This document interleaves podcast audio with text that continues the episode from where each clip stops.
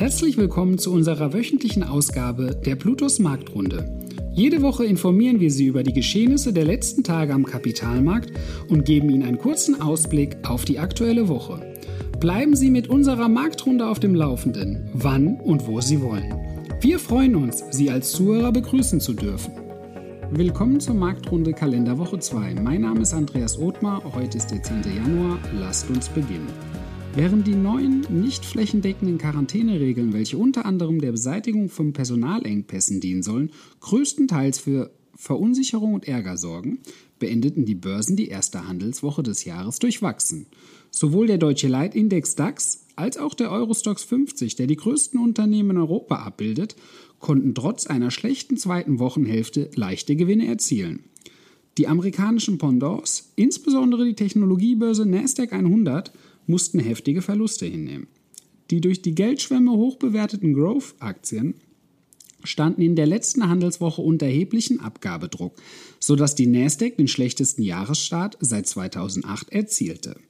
Der US-Arbeitsmarktbericht wies weniger neue Stellen auf als erhofft. Aufgrund von zu stark gestiegenen Löhnen erhöht sich zudem die Chance, dass die amerikanische Zentralbank die Federal Reserve ihren bereits angestrebten Rückzug aus der expansiven Geldpolitik schneller als gedacht vorantreibt. Dadurch kann einer Lohnpreisspirale, einem möglicher Indikator für eine länger anhaltende Inflation, entgegengewirkt werden. Eine potenzielle Stagflation ist sowohl für die Wirtschaft als auch für die Börsen eine beängstigende Entwicklung.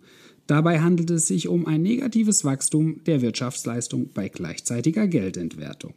Von den Erwartungen einer zunehmenden bremsenden Fiskalpolitik und den damit verbundenen steigenden Zinsen konnte insbesondere der Finanzbereich profitieren.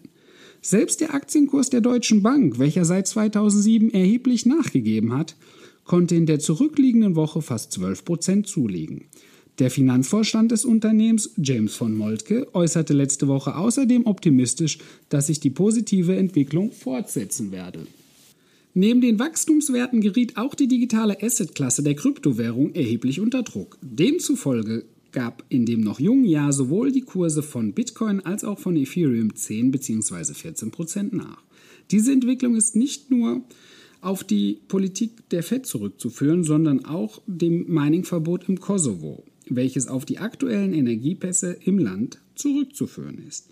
Die Regierung hat neben dem Ausrufen des Katastrophenzustandes das Mining als strafbares Handeln eingestuft. Des Weiteren litt letzte Woche das Bitcoin-Netzwerk unter den politischen Entwicklungen in Kasachstan. Das temporäre Abschalten des Internets verringert die Leistung des dezentralen Netzwerkes.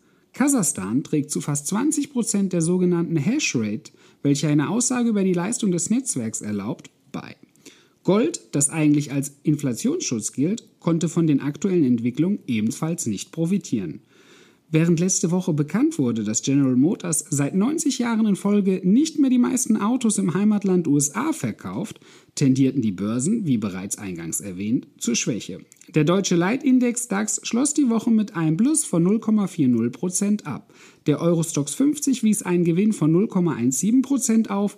Die Nasdaq 100 musste einen Kurs Kursrückgang von 4,46 Prozentpunkten hinnehmen. Der Dow Jones schloss die Woche mit einem Minus von 0,29% ab.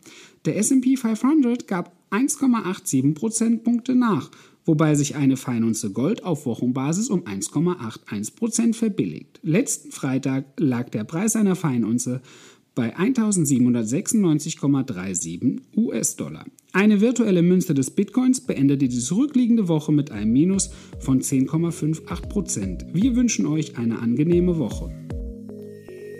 Danke, dass Sie sich unseren Bluetooth Marktrunde Podcast anhören.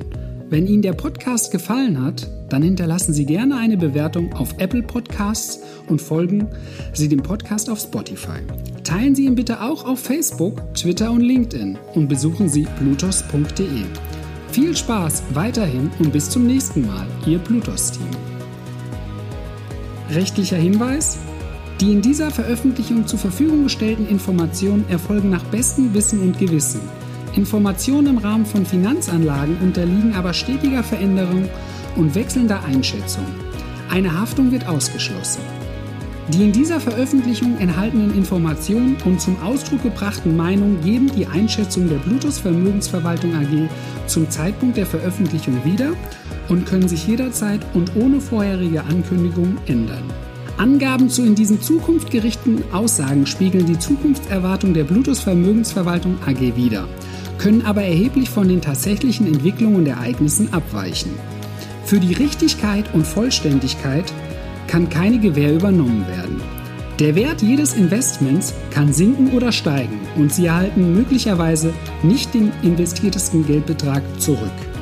Werteentwicklung aus der Vergangenheit ist kein Indikator für zukünftige Werteentwicklung. Die in dieser Veröffentlichung enthaltenen Informationen und zum Ausdruck gebrachten Meinungen geben die Einschätzung der Bluetooth Vermögensverwaltung AG zum Zeitpunkt der Veröffentlichung wieder und können sich jederzeit ohne vorherige Ankündigung ändern. Angaben zu in die Zukunft gerichteten Aussagen spiegeln die Zukunftserwartungen der Bluetooth Vermögensverwaltung AG wider können aber erheblich von den tatsächlichen Entwicklungen und Ergebnissen abweichen. Für die Richtigkeit und Vollständigkeit kann keine Gewähr übernommen werden. Der Wert jedes Investments kann sinken oder steigen und Sie erhalten möglicherweise nicht den investierten Geldbetrag zurück. Werteentwicklungen aus der Vergangenheit sind kein Indikator für zukünftige Wertentwicklung. Die Informationen stellen keine Anlageberatung oder Kauf- oder Verkaufsempfehlung dar sondern sind eine Momentaufnahme der Finanzmärkte. Wir empfehlen grundsätzlich vor jeder Entscheidung die Beratung durch Ihre Bank oder einen unabhängigen Vermögensverwalter.